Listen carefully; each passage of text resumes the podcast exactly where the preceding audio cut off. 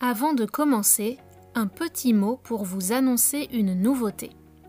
Si vous aimez ce podcast et voulez m'aider à continuer, vous pouvez montrer votre soutien en rejoignant la communauté Patreon sur patreon.com slash cathyintro. p-a-t-r-e-o-n.com slash c-a-t-h-y-i-n-t-r-o. Je partage encore plus de contenus variés et des activités pour vous aider à pratiquer et progresser en français. La transcription de ce podcast est disponible sur mon site. Bienvenue sur My Polyglot Life en français, le podcast qui vous aide à mieux comprendre le français et à mieux connaître les francophones.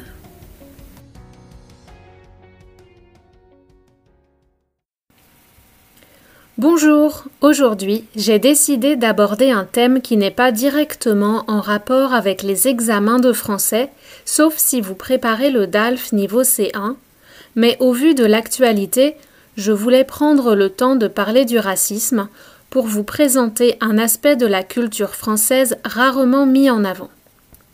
Dans cet exposé, nous serons loin de la France des cartes postales, de l'art de vivre et du soleil provençal. Je vous invite à découvrir cette face sombre, cachée par les lettres dorées de la devise française Liberté, égalité, fraternité. La politique de développement actuelle de la francophonie, l'OIF, l'Organisation internationale de la francophonie, est de promouvoir la diversité de la langue et de la société française. Cependant, à cause de l'histoire passée et d'un système centralisé et franco-centré, ce n'est à mon avis qu'une façade. Un système franco-centré, c'est-à-dire que les décisions sont prises en France et plus particulièrement dans le centre de Paris. L'intention est bonne, mais il faut étudier cela avec un œil critique pour aller au-delà des bonnes paroles et réellement faire changer les choses. J'espère que ce podcast vous aidera à comprendre pourquoi il y a autant de manifestations en France ces jours-ci suite à l'affaire George Floyd aux États-Unis. En avant-propos, c'est-à-dire avant d'entrer dans le vif du sujet et de commencer l'épisode, je voudrais régler une question de vocabulaire que je me suis posée en lisant la presse ces derniers temps. Comment parler des Noirs?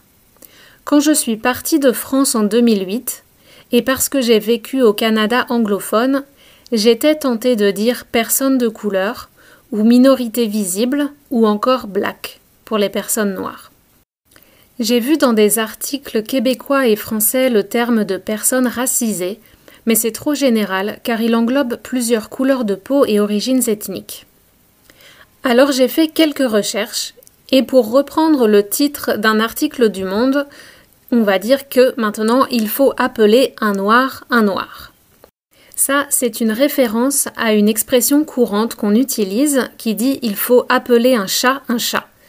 Euh, donc c'est-à-dire il faut appeler les choses par leur nom, être franc et direct et parler franchement de tous les sujets même s'ils sont délicats. D'après un article de slate.fr sur ce sujet, on peut en effet utiliser le mot noir sans problème.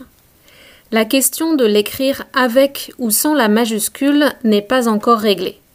On trouve les deux orthographes. En français, les nationalités et les noms de peuples s'écrivent avec une majuscule. Si on parle des Français, Français prendra une majuscule, mais lorsque c'est un adjectif, par exemple les citoyens français ou les personnes noires, on n'utilise jamais la majuscule. Les Noirs ne sont pas un groupe homogène. La seule chose qui les réunit est la coloration plus ou moins forte de la peau, mais l'Académie française recommande d'utiliser la majuscule pour désigner les Noirs et les Blancs quand on parle des groupes d'individus.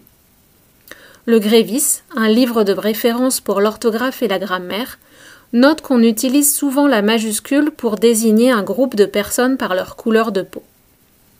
La question n'est pas encore complètement résolue, et utiliser ou non une majuscule peut être un acte militant pour exprimer sa position sur le sujet d'une identité noire. Ainsi, l'écrivaine Tania de Montaigne ne souhaite pas utiliser la majuscule pour dire qu'elle est noire, car pour elle, il s'agit uniquement de la couleur de sa peau et non d'une identité. Personnellement, j'ai choisi de suivre l'usage le plus courant et d'utiliser les majuscules. Petite précision encore, les noirs et les blancs sont les seuls à être désignés par leur couleur. Pour les autres groupes, on préférera l'origine géographique, par exemple les Asiatiques et les Indiens, ou linguistique, les Arabes. En Amérique du Nord, j'ai entendu le terme brown, marron, pour les personnes typées indiennes, c'est-à-dire qui viennent d'Inde ou de communautés indiennes établies dans d'autres pays, mais ce n'est pas un mot qu'on utilise en français. Le terme caucasien est un anglicisme et n'est pas très employé dans les médias, on voit plutôt le mot blanc seulement. Suite à la création du Conseil représentatif des associations noires de France, le CRAN, en 2005, et aux travaux de Pascal Blanchard, qui a écrit les livres Noir de France et La France noire, il est devenu plus fréquent et acceptable d'utiliser le mot noir. En argot, vous entendrez parfois Renoir, qui est le verlan de noir. On a inversé les syllabes. Noir donne en verlan re-noir. Mais je vous conseille de ne pas l'utiliser. Le terme black est encore utilisé, mais plutôt dans le registre familier, et pour parler de sportifs, de chanteurs ou de votre voisin, par exemple, pas vraiment pour parler de Michelle Obama. On peut citer encore les écrivains Mark Shepson qui déclare que le mot noir n'est ni une honte ni une fierté, ou encore Gaston Kellman. Selon lui, le problème avec les alternatives à noir, c'est que cela donne l'impression que je ne peux pas supporter d'être appelé noir car ce serait porteur de négativité. Donc pour la majorité des noirs, en tout cas ceux qui s'expriment publiquement, la question semble réglée. Ils sont noirs par leur couleur de peau et revendiquent que les gens nomment cet état de fait. Dans la République française, désigner ou catégoriser les gens par leur couleur de peau ou leur religion est très mal vu. Ici, ce n'est pas comme aux États-Unis. On ne coche pas des cases avec son ethnicité sur des documents officiels. Mais en fait, on peut se demander si le malaise ne serait pas ici surtout du côté des Blancs. Et pourtant, ce ne sont pas eux les premiers concernés. Mais l'idéal républicain sur lequel s'est bâtie la société française et notamment le système éducatif repose sur le principe d'égalité. Les mêmes conditions pour tous sont censées offrir les mêmes chances ou opportunités. Selon ce système, on ne peut pas distinguer les gens par leur couleur de peau. Faire cela, c'est enfermer des gens dans des communautés et diviser la société, voire même être coupable de racisme anti-blanc. Le problème est que dans la réalité, pour des raisons que je présenterai plus tard, il y a de vraies différences de traitement selon les profils. Dans votre vie quotidienne en France, vous avez quand même moins de problèmes si vous êtes blanc parce que vous vous fondez dans la masse, vous ressemblez à la majorité. Quand vous êtes noir, automatiquement, on vous voit et on associe un certain nombre de stéréotypes à votre image. Donc si on ne fait pas d'études statistiques en prenant en compte les couleurs de peau ou profils ethniques, on se prive d'outils pour identifier et quantifier les problèmes, premier pas pour essayer de les résoudre. Louis Georgetin affirme dans la revue Vacarme que faire disparaître le mot noir, c'est peut-être aussi faire disparaître les gens que ce mot est censé désigner. C'est ce que certains sociologues appellent le paradoxe des minorités.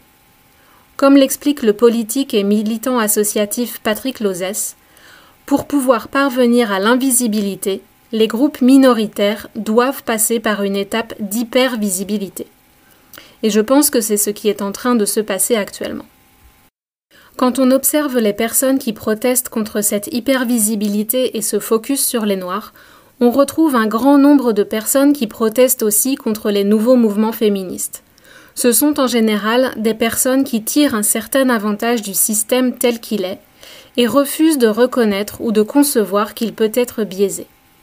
Ils prennent les attaques personnellement au lieu d'essayer de comprendre le point de vue adverse. Ou peut-être qu'ils le comprennent très bien, mais ils ne veulent pas que cela change. Voilà, maintenant qu'on a réglé cette question de vocabulaire, je vous donne rendez-vous dans le prochain épisode pour vous expliquer les origines de la diversité de la société française et on verra comment toute l'histoire passée depuis le XVIe siècle en passant par la colonisation et la décolonisation peuvent expliquer une partie des problèmes qui se jouent actuellement dans la société française.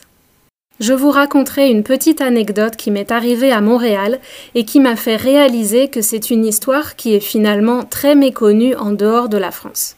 Donc j'ai envie de vous en parler et peut-être de vous faire découvrir certaines choses. Voilà, si vous aimez ce podcast, n'oubliez pas de vous abonner et d'en parler autour de vous et je vous dis à très bientôt sur My Polyglot Life en français.